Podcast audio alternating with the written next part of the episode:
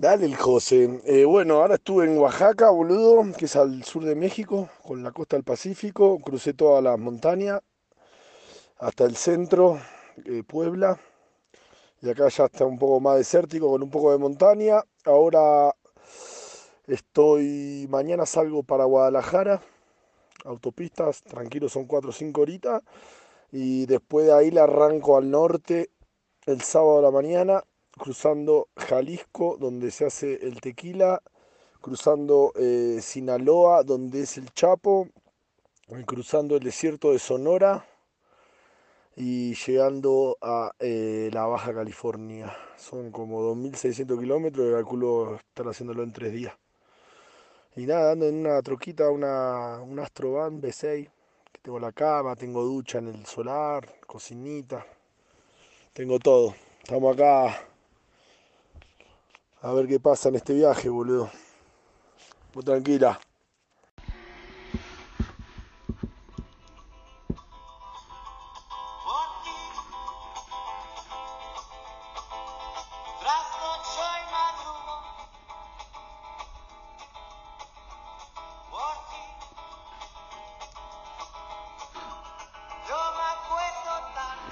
Bienvenidos una vez más a lo que es Radio Perla Negra. Esta tarde, esta mañana, con uno de los más grandes de la música. De libertad, divina libertad. Qué grande Manu, el Manu Chao. Que, que le mandamos un saludo, seguro que debe estar escuchando en la radio gran amigo de Pascal, ahí en Barcelona. Una hermosa peña que conocí en, viviendo en, Cataluña. Bueno, bienvenidos una vez más al Perla Negra, acá en la radio de emisión semanal, tri veces por semana. Y quería empezar la mañana con el mensaje de Marto, un gran amigo que está viajando por México, por California, Baja California, el desierto. La verdad que da gusto cuando alguien te, te manda un mensaje y te hace compartir esto que es viajar, que es lo que nos une hoy acá, y la aventura, que también nos une en todos lados, viajar en barco, en velero, en bicicleta, a pie, con una mochila, sin mochila, caminando. El, en el 2010 había estado viajando por, por San Francisco y en una playa, en, una, perdón, en una plaza en la ciudad de San Francisco, en un parque. Yo venía viajando con un amigo, Benny, de, de Bavaria, de Alemania y nos encontramos con un chico alemán que nos contó que había un chico de Bélgica que estaba viajando simplemente con una mochila. Él decía que estaba viajando con una mochila que sin nada más que eso, muy pequeña la mochila, un rollo de una cámara de rollo, un, apuntador, una agendita y no, nos contó la anécdota él dijo que hacía viajaba de coach surfing en coach surfing y, entonces nos contó la anécdota y quedó ahí la historia. Nos contó de este personaje que estaba viajando hace varios años, viajaba medio itinerante, sin rumbo, iba recorriendo el mundo. Este personaje se llamaba Peter, era de Bélgica y nos contó también que, que él creía que estaba por ahí. Seguimos caminando con, con Benny recorriendo San Francisco y nos subimos a un tranvía, estos famosos tranvías de San Francisco, y había un chico grandote, de, con textura física grande, barba, pelo rubio, medio desalineado a la barba, un pullover, me acuerdo un pullover negro, y se me ocurrió preguntarle si era Peter. Y afirmativamente era Peter. Es, este personaje que nos habían hablado hacía un par de horas y nos lo encontramos ahí en el, en el micro, en el, perdón, en el trolebús de San Francisco. Seguimos con él en el tranvía, perdón, viajando un par de, de cuadras más y él nos dijo que se iba a bajar en un parque y que iba a sentarse ahí a, a charlar con la gente. No solo con, con pocos planes decidimos seguirlo para, para ver qué tal era la aventura esta. Bueno, este chico escribió en un cartel Free Advice y se sentó, abrió una lata de cerveza y nos quedamos ahí hablando y compartiendo. La gente empezó a llegar, a hablar con él, la gente venía, hablaba un rato, se iba. No, nos quedaba como la impresión de que la gente iba a verlo, de que la gente iba a saludarlo, que ya lo conocían, como que era un personaje conocido. Cuando le preguntamos cuánto hacía que estaba en San Francisco, nos dijo que solamente dos días. Entonces no, no cuadraba. Está buenísimo cuando uno no te cuadran las cosas, cuando te queda la duda de ¿y pero cómo hace? ¿y pero qué? ¿y qué? Y hay un montón de preguntas que uno quiere responder y no hay respuesta.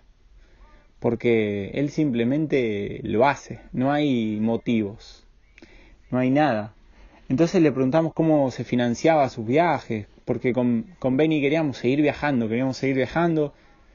Él tenía ganas de ir a Las Vegas y, y nos dijo que, que no, que no precisaba financiación. Él simplemente se movía dedo, hacía couchsurfing y cuando tenía ganas de comer algo, simplemente escribía un cartel Free Advice como consejos gratis, ¿no? Y en realidad la gente no iba a recibir ningún consejo, simplemente iba a escucharlo, a hablar. Venían a nosotros mucha gente de diferentes colores y esa, ese mundo que nos llevó esa tarde Peter en San Francisco nos hizo volar y nos, hizo fantasear, ¿no? Con que cualquier cosa era posible, con este belga que hacía prácticamente 10 años que viajaba por el mundo con una mochila un poquito más pequeña que una escolar y con un par de pertenencias las mínimas, con una cámara de foto de rollo, con un cuaderno para anotar algunas cosas. Él decía que escribía, escribía, escribía y cuando terminaba un rollo lo revelaba y se lo enviaba a su familia. Y que de ese modo su familia sabía dónde estaba. La verdad que la historia de Peter me encantó porque él nos contó después que cuando les pidieron que, que haga algo de su vida, él dijo voy a viajar. Pero no, vas a necesitar un trabajo y vas a necesitar... Y él dijo, yo tengo la certeza que puedo lograrlo sin, sin trabajar. Puedo viajar sin trabajar y puedo vivir de esto. Porque su familia estaba preocupada por su futuro. La verdad que con, con Peter nos vimos esa vez en San Francisco y después cuando a la semana nosotros nos fuimos a las montañas de, del Parque Nacional Yosemite y estábamos acampando ahí con, con Benny, comiendo en los fogones de Campamento 4, íbamos a escalar, íbamos a hacer algunas caminatas todos los días y un día a la hora del atardecer vemos una figura que nos resultaba familiar. Con Benny y con los que estábamos ahí nos quedamos mirando como que todos lo conocíamos. Y era Peter. Peter había venido sabiendo que estábamos ahí porque quería, quería unirse. Estábamos preparando la comida y quería unirse. Y nos dijo que, que inmediatamente después que nos fuimos de San Francisco, él se quedó viajando y viajando por otros lados y que un día haciendo dedo en la ruta lo conoció a una, una chica que iba justo a Yosemite y decidió seguirlo. Bueno, ustedes pensarán qué tendrá que ver esto con con esta con este día, pero todo tiene que ver con todo. Ayer estaba mirando una película del Sailing Festival, la verdad una película muy emotiva, muy, muy agradable. Bueno, ayer miré todas las películas de, de esta sesión, la verdad que me parecieron increíbles, las recomiendo a todos.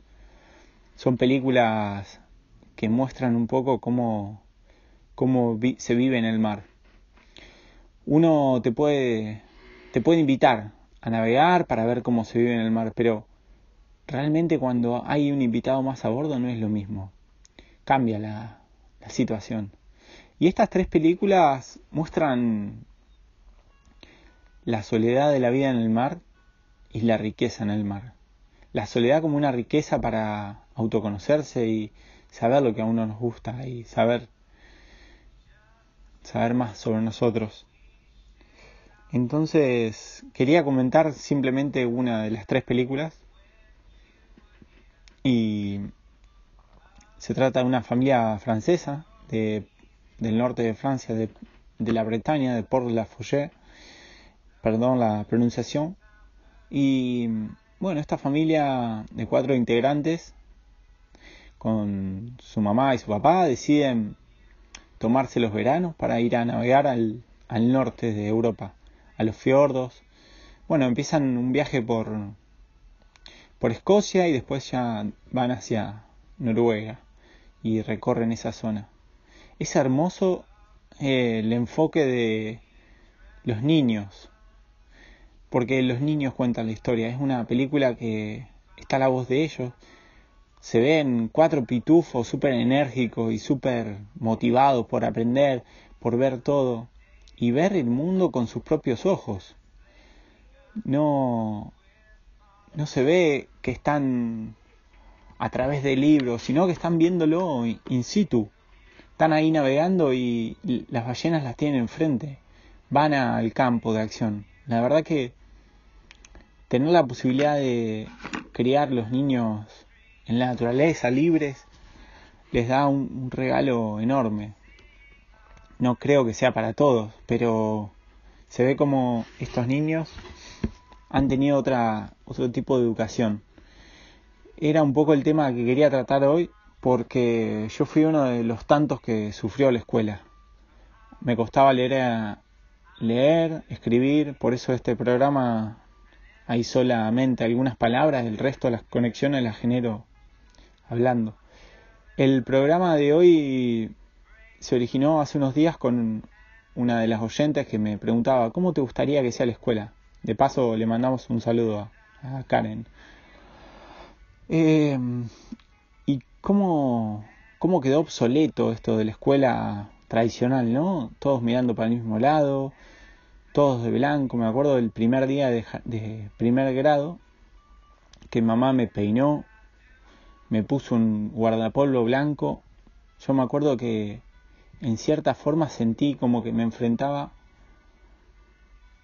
a un pelotón de fusilamiento, todos peinaditos, todos en una línea, saludando a la, a la maestra, en un mundo que era todo incertidumbre. Empiezan a hablarte, de letras, de cosas que para un chico disléxico como a mí eran dibujos raros. No notaba la diferencia entre una B y una D. Y todo ese principio de la escuela, todo ese inicio de estar ahí con algo que era totalmente nuevo, me sentía como como un bicho raro en serio. Me sentía totalmente inadaptado y al final había un enojo muy grande en mí porque no entendía qué me pasaba. Aprendí a leer después en cuarto grado repitiendo tercero una vez.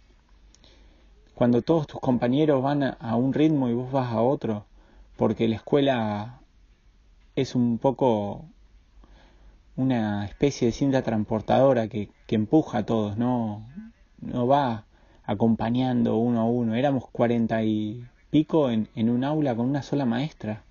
Pobre la maestra. Más que una maestra tiene que ser dos o tres. Al final no daba basto la pobre. Con razón se jubilan temprano.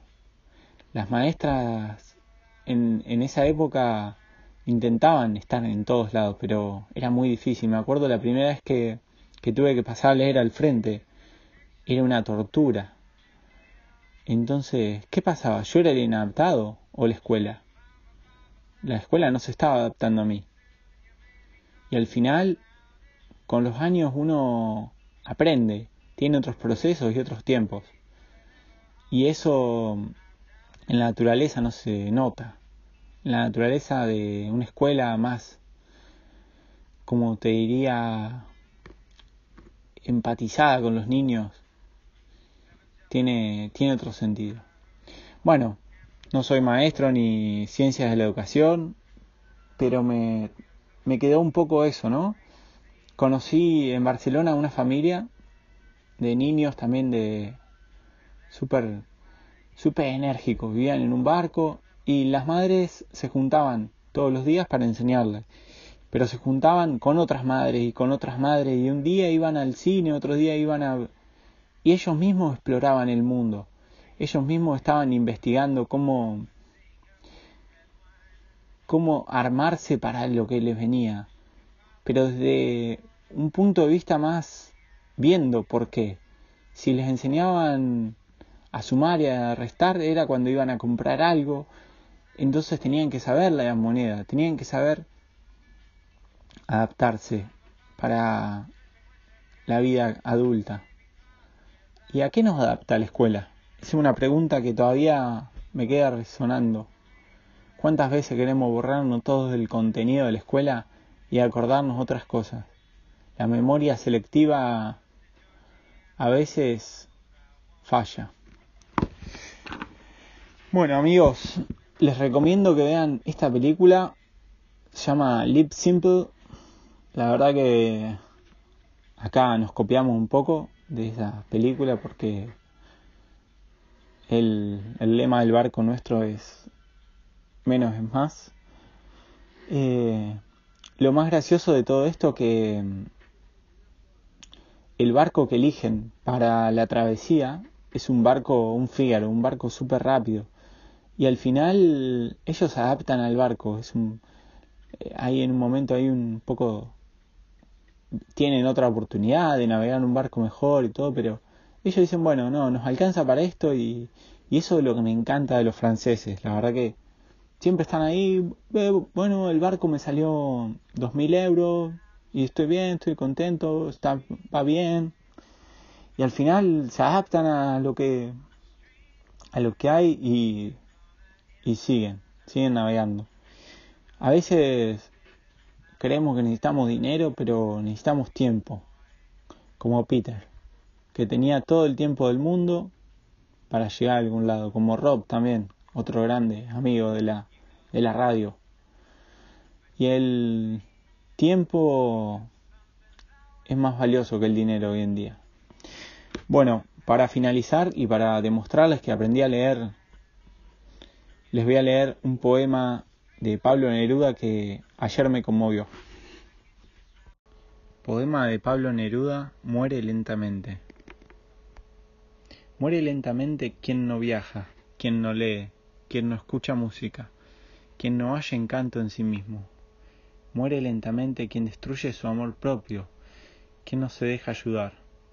Muere lentamente quien se transforma en esclavo del hábito, repitiendo todos los días los mismos senderos, quien no cambia de rutina, no se deja vestir un color nuevo o no conversa con un desconocido. Muere lentamente quien evita una pasión y sus remolinos de emoción, aquellos que rescatan el brillo de los ojos y el corazón decaído.